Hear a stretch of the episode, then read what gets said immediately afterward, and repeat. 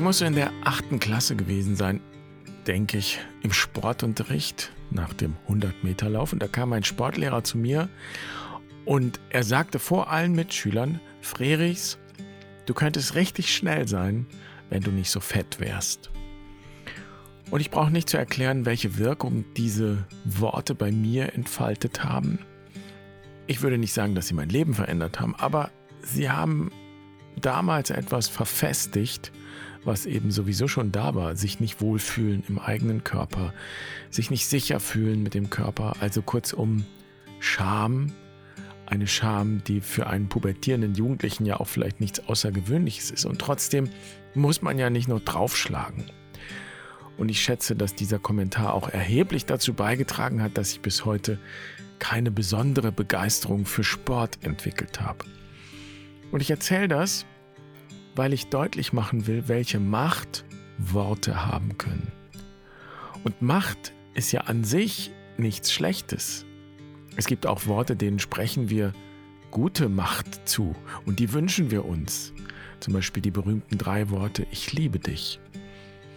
Wenn du diese Folge gehört haben wirst, dann wirst du auf jeden Fall wissen, warum dieses Ich liebe dich nicht immer funktioniert.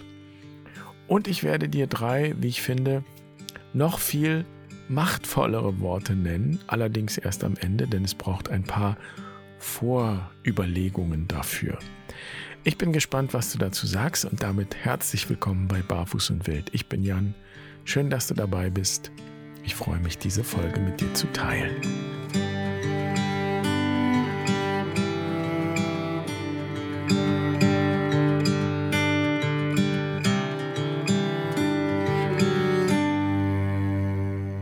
Wenn du in die Vergangenheit schaust und ja mal so dein Leben vor deinem inneren Auge vorüberziehen lässt, dann werden dir sicher Situationen einfallen, in denen du Worte gehört hast, die dich, ich formuliere es jetzt mal neutral, geprägt haben. Und geprägt kann beides heißen. Worte können dich verletzt haben und erniedrigt haben. Sie können dich aber auch aufgebaut und gestärkt haben. Und vielleicht sind sie auch heilsam gewesen. Und möglicherweise ist dem anderen Menschen gar nicht bewusst, was er oder sie bei dir ausgelöst hat und bewirkt hat mit seinen Worten. Und ähnlich könnte es natürlich auch bei dir sein, wenn wir das jetzt umdrehen. Vielleicht hast du auch etwas zu jemandem gesagt und dir nichts weiter dabei gedacht und du ahnst überhaupt nicht, dass diese Worte einen anderen Menschen vielleicht sein ganzes Leben begleiten, sei es positiv, sei es negativ. Es ist jedenfalls erstaunlich, dass wir an dieser Stelle, wenn es um die Wirkungskraft, die Wirkmacht von Worten geht, so eine Unbeholfenheit haben oder auch eine Blindheit in unserer Kultur. Jedenfalls nehme ich das so wahr. Und das ist ja ein bisschen paradox, denn wir leben ja geradezu in einer Wortkultur. Und vielleicht liegt es gerade daran, weil wir von so vielen Worten umgeben sind, dass wir der Macht und der Wirkkraft einzelner Worte nicht mehr die Bedeutung zumessen können, die ihnen eigentlich zukommt. Und die ihnen jedenfalls Kulturen zugemessen haben, die noch keine ausgeprägte Schriftkultur hatten. Da ist offenbar etwas auseinandergefallen.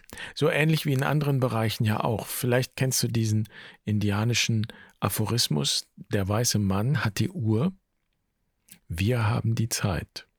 Der weiße Mann hat die Uhr, wir haben die Zeit. Das heißt, in der westlichen Kultur haben wir die Quantität im Blick, in diesem Fall die Quantität von Zeit, die Menge interessiert uns. Aus indigener Sicht ist die Qualität wichtiger als die Quantität. Und so könnte es auch heißen, übertragen auf das Thema heute, der weiße Mann hat viele Worte, wir haben die Sprache, und zwar die Sprache des Herzens. Aus der Sicht der indianischen Tradition und das heißt aus der Sicht indigener Tradition, machen wir im Westen zwar wahnsinnig viele Worte, aber wir sind in bestimmter Hinsicht auch sprachlos geworden, stumm.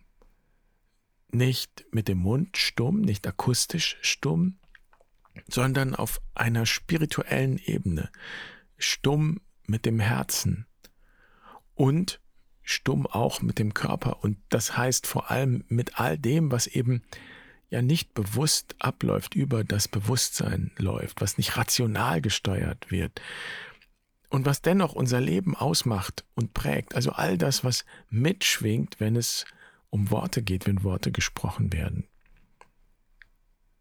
Und wenn wir auf diese Weise, sage ich mal, sensibilisiert mit diesem Blick, das im Blick nochmal in unsere Kultur schauen, wenn wir unsere Entwicklung anschauen und auch speziell auf unsere jüdisch-christliche Tradition schauen, dann ist es vielleicht nötig, bestimmte Überlieferungen und Überzeugungen, die wir entwickelt haben, noch einmal zu überprüfen. Eine der wichtigsten Aussagen und auch eine der bekanntesten ist ja der Beginn des Johannesevangeliums. Im Anfang war das Wort. Griechisch Originaltext in Archä en Hologos. En Archä im Anfang en Hologos war das Wort. Ich glaube, jeder kennt das. Oder hat das schon mal gehört. Und was ist unser Bild dazu? Am Anfang war nix, aber das Wort existierte schon. Und ich würde mal vermuten, die Vorstellung, die du dir jetzt dazu machst, die ist so ähnlich wie die, die ich mir dazu immer gemacht habe. Also das Wort, ja, ist so eine Art Idee. Also nach dem Motto, Gott hatte schon die Idee zu allem und dann ist die Idee Wirklichkeit geworden. Und Gott selbst ist diese Idee. Also das passt alles wunderbar zu dem, was wir von den alten Griechen gelernt haben. Denn das hat ihre Weltanschauung ausgemacht. Jedenfalls finden wir das genauso bei Platon. Da gibt es die Dinge, aber die sind letztlich nur eine Art Abglanz, ein Projekt, eine Projektion. Die Projektion einer Art Uridee eben. So, es gibt also die einzelnen Hunde zum Beispiel, aber darüber steht die Idee Hund, der Hund an sich. Und diese Idee ist das eigentlich Wichtige. Das ist der Logos, das Wort im Sinne von dem, was ewig ist, das Sein, das nicht aufhört und das allem zugrunde liegt, wenn man so will. In der hebräischen Bibel, also im Alten Testament, würde dort, wo Logos steht, hebräisch das Wort Davar stehen. Also die Schriftgelehrten, die so um 250 vor Christus die hebräische Bibel ins Griechische übersetzt haben, die haben das hebräische Wort Davar mit Logos übersetzt. Logos, Wort, Davar, Wort. Im Anfang war das Wort, im Anfang war der Logos, heißt es auf Griechisch. Das hieße im Hebräischen, im Anfang war Davar. Und da beginnt das Problem, denn da war ist nicht bloß das Wort im Sinne einer Idee, eines Gedankens, im Sinne von Sinn, einem Sinn, der gewissermaßen über den Dingen schwebt, unberührt von allem, überzeitlich, ewig, nicht materiell. Das ist die griechische Perspektive, das ist der Logos, sozusagen das Sein an sich. Das hebräische Wort da war, das ist viel praktischer und konkreter und auch aktiver gemeint. Da ist viel mehr Fleisch an den Knochen, wenn man so will. Hier geht es nicht um das Sein an sich, das zeitlose Sein, statisch, in gewisser Weise auch theoretisch, sondern da war ist aktiv, das ist ein sich ereignen ganz praktisch. Das ist das, was jetzt und hier ist und geschieht. Und es ist die Macht, die etwas geschehen lässt und geschehen lassen kann. Logos ist sozusagen theoretisch gedacht, immateriell, jenseits von Zeit und Raum. Und da war ist ganz praktisch, ganz materiell eine Wirkung in Zeit und Raum. Und das bedeutet, wenn es im Johannesevangelium heißt, im Anfang war das Wort, dann schafft das für hebräische Ohren einen Bezug zur Schöpfung, denn da heißt es ja, Gott sprach und es wurde. Gott sprach und es wurde. Und das heißt nicht, am Anfang war da eine Idee und diese Idee tut nichts, außer ewig da zu sein und dann gibt es da so eine Art Projektion oder was auch immer, sondern am Anfang da ist Schaffen, da ist Wirkkraft, da war es Schöpferkraft. Wie so eine Quelle, die sprudelt. Da war es eigentlich sehr verwandt mit dem, was wir hier schon als Grünkraft kennengelernt haben bei Hildegard von Bingen. Also da war, hat mit Grünkraft, mit Viriditas zu tun. Mehr als mit dem, was man so unter Logos versteht. Theorie, Sinn, Idee. Das alles nicht da war. Das ist Logos. Also da war es die Kraft Gottes. Und so hat man im Tempel Salomos das Allerheiligste genannt, also den Ort, an dem nach der alten Vorstellung dann Gott gewohnt hat. Diesen Ort nannte man Devir. Und das ist verwandt mit dem Begriff Davar. Das ist derselbe Begriff. Das Hebräische ist eine semitische Sprache, so wie Arabisch. Und da kann man alle Worte zurückführen auf eine eigene Wurzel, drei Konsonanten. Und die Vokale ändern sich dann, aber die Wurzel bleibt. Davar und Devir das ist die gleiche Wurzel. De, w, re, da, war, der, wir. Und das bedeutet, die Vorstellung war, dass in diesem Allerheiligsten im Salomonischen Tempel Gott wohnt. Seine Schöpferkraft nimmt dort Wohnung, die wohnt da. Und es ist bezeichnend, dass Israel lange überhaupt keinen Tempel hatte. Denn man hat darüber gestritten letztendlich, ob man Gott sozusagen das da war, einfach so in einen Tempel einschließen kann. Da war es Schöpferkraft. Und die ist überall, die ist in der ganzen Schöpfung zu Hause, die lässt sich nicht einsperren, die ist wild sozusagen. Also der Tempel ist das Ergebnis einer langen Entwicklung. Und natürlich brauchte man einen Tempel, weil alle anderen auch einen Tempel hatten, aber es gab immer Kritik daran, besonders von den Propheten, die haben den Tempelkult kritisiert. Gott will keine Opfer Gott will Mitgefühl, heißt es bei Hosea zum Beispiel. Und als der Tempel 70 nach Christus von den Römern zerstört wurde, da war die Frage, wo denn nun eigentlich Gott wohnt, wenn es keinen Tempel mehr gibt. Und natürlich gab es Rabbiner, also jüdische Lehrer, die immer schon ganz in der Tradition der Propheten gelehrt haben, dass Gottes Gegenwart, Gottes Einwohnung, die Shechinah, überhaupt keines Tempels bedarf, sondern auch wir sind der Tempel. Und einer dieser Rabbiner, dieser jüdischen Lehrer, war Jesus von Nazareth. Und wenn wir jetzt in dieser Perspektive nochmal neu in die heiligen Schriften schauen, dann begegnet uns überall diese schöpferische Kraft, dieses Da war. Die Zerstörung des Tempels 70 nach Christus war ja nicht die erste Katastrophe die die religiöse Tradition und auch den Tempelkult in Frage gestellt hat. Ein paar Jahrhunderte vorher wurde das Volk Israel zum Exil gezwungen in Babylon und der Prophet Jesaja hat in dem Zusammenhang an die ursprüngliche Schöpferkraft erinnert.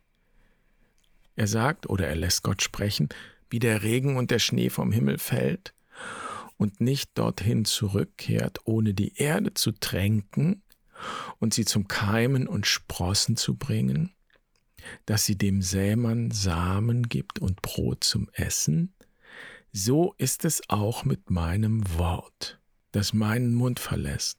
Es kehrt nicht leer zu mir zurück, ohne zu bewirken, was ich will und das zu erreichen, wozu ich es ausgesandt habe. Also Jesaja ruft dazu auf, dieser Kraft zu vertrauen, die alles durchdringt und bestimmt, all das, was geschaffen ist. Er ruft letztlich dazu auf, dem natürlichen Prozess der Entwicklung, dem Wachstum, ja, dem Tränken und Keimen und Sprießen zu vertrauen, durch die Brüche und Katastrophen hindurch. Und die Katastrophe stellt Israel in Frage und ist zugleich eine Chance für Erneuerung, für Wachstum. Und später wird die dieses Da war, die Schöpferkraft in Verbindung gebracht mit der Weisheit. Die Weisheit von Gott geschaffen vor allen anderen Werken in der Urzeit. Und diese Weisheit spricht über sich im Buch der Sprichwörter. Gewoben wurde ich in der Vorzeit, zu Urbeginn vor dem Anfang der Welt. Als Gott die Fundamente der Erde einsenkte, da war ich Liebling an Gottes Seite, sagt die Weisheit. Gottes Freude war ich Tag für Tag. Und spielte die ganze Zeit vor Gott. Ich spielte auf Gottes Erde und meine Freude war es, bei den Menschen zu sein, sagt die Weisheit. Und ich habe das gelesen, damit wir ein Gefühl dafür bekommen, wie sich das anfühlt, dieses da war, was Schöpferkraft ist. Und wir berühren hier in solchen Texten eine Tradition, die wir fast gänzlich ausgeblendet haben. Das ist Schöpfungsspiritualität. Und in dieser Spiritualität ist alles, was existiert, ein Ausdruck der Weisheit und das ist die Schöpferkraft. Die wird ja hier gleichgesetzt. Die ganze Schöpfung wird hier zur Bibel, in der ich lesen kann, in der ich Gott erkennen kann und durch die ich Gott erkennen kann. Und auf diesem Hintergrund können wir jetzt die christliche Tradition nochmal betrachten. Im Anfang war das Wort, heißt es, und das Wort war bei Gott und das Wort war Gott. So beginnt das Johannesevangelium. Und jetzt legen wir mal unsere griechische Brille zur Seite und setzen diese ursprüngliche Brille auf die wir gerade kennengelernt haben. Und dann heißt es so im Johannesevangelium. Im Anfang war die Schöpferkraft. Die Schöpferkraft war bei Gott. Und die Schöpferkraft war Gott. Alles ist durch die Schöpferkraft geworden. Und ohne sie wurde nichts, was geworden ist. In ihr war Leben und das Leben war das Licht der Menschen. Und das Licht leuchtet in der Finsternis und die Finsternis hat es nicht erfasst. Und die Schöpferkraft ist Fleisch geworden und hat unter uns gewohnt, und wir haben ihren Glanz gesehen. Und jetzt wird vielleicht auch deutlich, was uns da in den vergangenen Jahrhunderten verloren gegangen ist. Wir sagen zwar in der christlichen Tradition, das Wort ist Fleisch geworden, aber weil wir den Bezug zu dieser Schöpferkraft, zum Davar nicht mehr haben, hören wir eigentlich immer, das Wort ist Buch geworden. Das ist wahrscheinlich auch eine Ursache, warum das Christentum an vielen Stellen so blutleer geworden ist, so körperlos könnte man sagen. Und dann laufen fromme Christen herum und tragen die Bibel vor sich her, weil sie vergessen haben, dass die Schöpfung die erste Bibel ist. Auch eine Bibel und die erste Bibel. Und das Wort ist Fleisch geworden und nicht Buch. Also es sind unsere Körper. Es ist die ganze Schöpfung, aber es sind eben auch unsere Körper, in denen Gott wohnt. Unsere Körper voller Erinnerung. Unsere Körper sind Orte der Gnade mit allem, was dazugehört. Und du merkst, es klingt total fremd in der Tradition, die wir kennen, die wir entwickelt haben in den letzten Jahrhunderten. Wir haben gerade das Gegenteil davon angenommen. Unsere Körper sind das, was wertlos ist, was wir am Ende wegschmeißen. Und jetzt sehen wir in der Perspektive der Schöpferkraft, was das bedeuten kann für uns jetzt und hier und für unseren Umgang mit Worten, wenn wir sprechen. Ich möchte eine Stelle herausgreifen, die das gut deutlich macht. Jesus sagt im Johannesevangelium, alle, die mich lieben, werden mein Wort halten. Und wahrscheinlich denkst du jetzt spontan, so wie wir das in unserer Kultur und Tradition gelernt haben. Es geht darum, sich an bestimmte Worte zu halten, sprich an die Regeln zu halten. Oder es geht darum, Wort zu halten, also etwas zu versprechen. An all das denken wir. Und das ist alles wunderbar. Aber nehmen wir jetzt die Perspektive der Schöpfungsspiritualität ein und der Schöpferkraft. Also, alle, die mich lieben, werden meine Schöpferkraft halten. Und das macht natürlich keinen Sinn mit halten. Und dann braucht es nochmal einen genaueren Blick. Halten, griechisch Tereo, das heißt so viel wie bewahren, bewachen. Wir können auch hüten sagen. Also alle, die mich lieben, werden meine Schöpferkraft hüten. Also in der Perspektive der Schöpfungsspiritualität heißt das nichts anderes als hüte die Schöpferkraft und gib ihr Raum in dir. Das ist das Erste. Und das bedeutet auch, die Schöpferkraft ist Fleisch geworden. Das ist kein einmaliger Vorgang, sondern diese Kraft will auch in dir Fleisch werden. Du bist schon ein Teil der Inkarnation. Und später sagt Paulus ja, wir sind alle ein Teil des Leibes Christi. Und was mir gut gefällt, ist das Bild vom Hüten.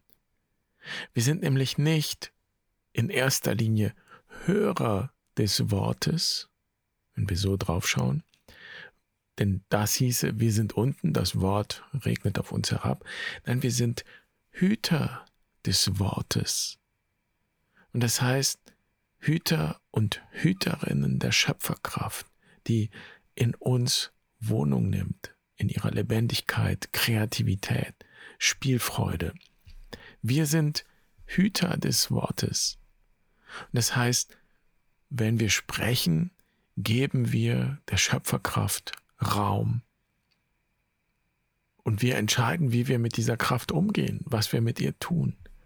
Und deshalb ist es gut, Worte zu wägen, sorgsam zu wägen.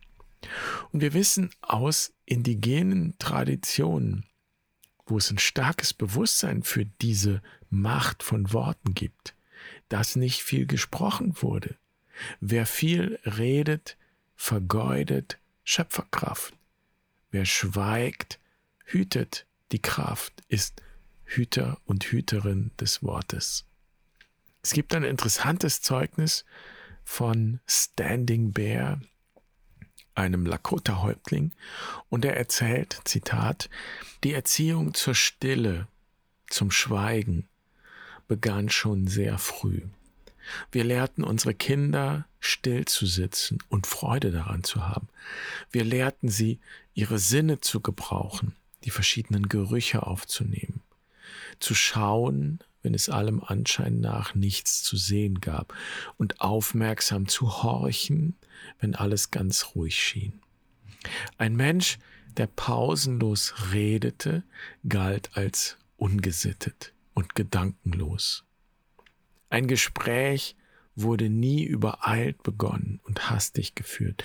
Niemand stellte vorschnell eine Frage, mochte sie auch noch so wichtig sein, und niemand wurde zu einer Antwort gezwungen.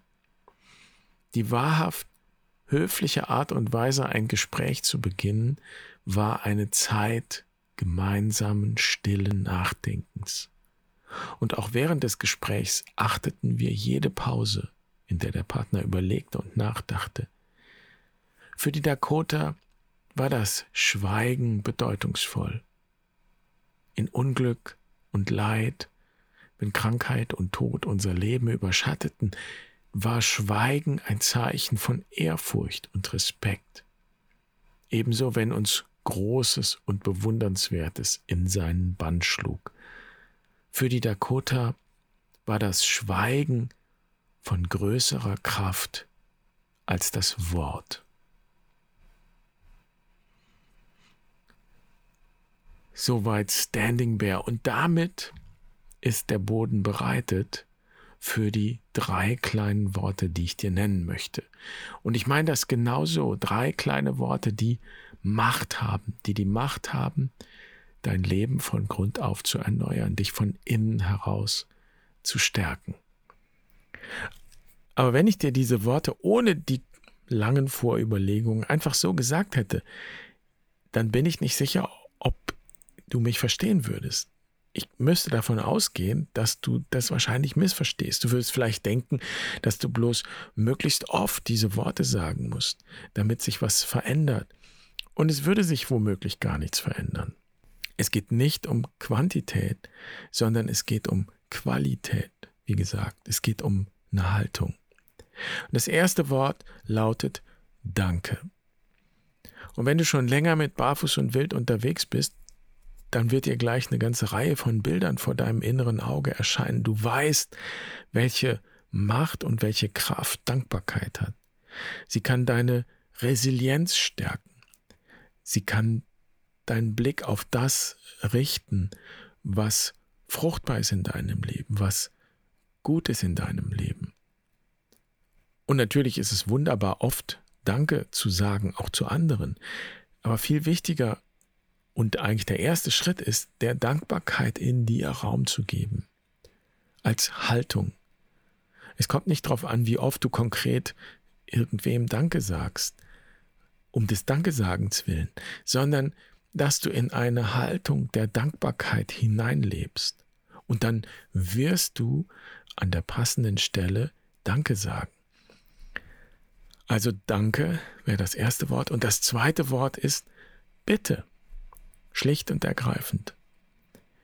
Und auch hier gilt Qualität vor Quantität. Und wir bringen kleinen Kindern bei, Bitte zu sagen. Und das ist auch gut so. Ich sage mal, das ist das Zauberwort. Aber hier geht es eigentlich um mehr. Es geht darum, in eine Haltung zu kommen, in der wir uns nicht vor der eigenen Bedürftigkeit fürchten und in der wir nicht so tun, als könnten wir alles und wüssten wir alles, sondern in der wir uns als die begrenzten Wesen wahrnehmen und annehmen können, die wir sind, mit den Möglichkeiten, die wir haben. Über diese Möglichkeiten, die ich habe, hinaus bin ich angewiesen auf andere. Ich bin angewiesen auf Wohlwollen. Ich bin angewiesen auf Unterstützung. Menschen sind Rudeltiere und das Wort Bitte bringt zum Ausdruck, dass ich ein Teil bin, dass ich ein Teil des Leibes bin. Und das Wort Bitte und die Wirkkraft, die in diesem Wort sozusagen geborgen liegt, stärkt den Leib, stärkt den Zusammenhalt, die Gegenseitigkeit, die Reziprozität. Und das dritte kleine Wort ist Entschuldigung oder Verzeihung oder tut mir leid. Das wären jetzt drei Worte in einem, aber du weißt, was ich meine. Und auch das beginnt nicht erst, wenn ich Mist gebaut habe und dann sage ich Entschuldigung, sondern das beginnt schon früher. Kürzlich sagte jemand, wir könnten doch als Menschen gar nicht im Einklang mit der Natur leben, weil wir ja immer Ressourcen verbrauchen würden. Wir verschulden uns quasi. Und klar würde ich sagen, das Leben besteht ja darin, Ressourcen zu verbrauchen. Mein Leben verdanke ich immer anderen, anderen Lebewesen. Leben heißt Leben nehmen. Und insofern hat die Bitte um Verzeihung zunächst einmal etwas mit diesem Bewusstsein zu tun, dass ich mir etwas genommen und einverleibt habe, weil ich der Auffassung war, dass ich das so brauche, um selbst leben zu können. Und so wie ich es formuliere, ich, will ich den Horizont ein bisschen weiten, weil es geht ja nicht nur ums Essen, sondern es geht um alles, was wir uns nehmen und man könnte auch sagen herausnehmen, was wir uns erlauben. Und das Wort Verzeihung, Entschuldigung und eigentlich noch mehr die Haltung hinter diesem Wort, die bringt zum Ausdruck, dass ein Bewusstsein dafür da ist, dass ich mir was genommen habe und die bringt auch das Bewusstsein zum Ausdruck, wieder etwas zurückgeben zu wollen für das, was ich genommen habe. Also um diese Haltung geht es. Und das macht uns Menschen ja aus, dass wir nicht einfach instinktiv handeln und nehmen, sondern ein Bewusstsein entwickeln und auch eins entwickeln müssen. Das geht nicht ganz von alleine. Ein Bussard muss sich nicht entschuldigen, wenn er eine Maus frisst. Das ist einfach seine wilde Natur und das ist Teil der Ökologie. Es gibt auf einer übergeordneten Ebene trotzdem eine Qualität der Kooperation auch wenn der Bussard der Maus das Leben genommen hat, auf einer höheren Ebene, übergeordneten Ebene, ist das eine Qualität von Gemeinschaft. Mäuse fressen zwar keine Bussarde, aber sie fressen wieder andere Lebewesen. Also da ist ein Netzwerk und das ist in sich kooperativ. Wir können sagen, ein intaktes Ökosystem ist immer kooperativ. Wir Menschen, wir sind herausgefordert, eine ja, ökologische Kultur zu entwickeln, die ebenso kooperativ ist und die sich vor allem nicht gegen sich selbst wendet, denn wir sind ja auch die Natur, aber eben mit Bewusstsein. Und die Frage ist, mit welchem Bewusstsein wir das sein wollen. Also das Wort Entschuldigung, davon kannst du ausgehen, kann sehr machtvoll dazu beitragen, dass Gemeinschaft gestärkt wird, dass es wieder Kooperation gibt. Dieses Wort kann das zusammenstärken. Und ganz einfach, danke, bitte, Entschuldigung. Das sind drei kleine Worte, die der Schöpferkraft Raum geben, die Kreativität und Erneuerung ermöglichen und die heilen und stärken können.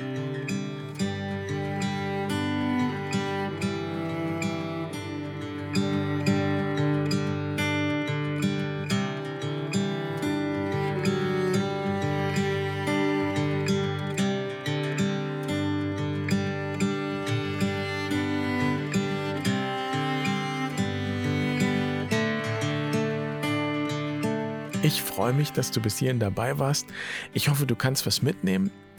Und ich freue mich natürlich, wenn ich lese oder höre, was dir durch den Kopf geht oder durchs Herz geht oder durch den Bauch geht. Und auch wenn ich es selten schaffe zu antworten auf Kommentare, sei gewiss, dass ich alle Kommentare lese und die persönlichen Mails, die versuche ich ja auch zu beantworten. Also an dieser Stelle danke fürs Mitgehen und Mitdenken und mitfühlen. Ich finde es wunderbar, dass du da bist. Und dann wünsche ich dir eine wunderschöne Woche. Mach's gut. Pace bene.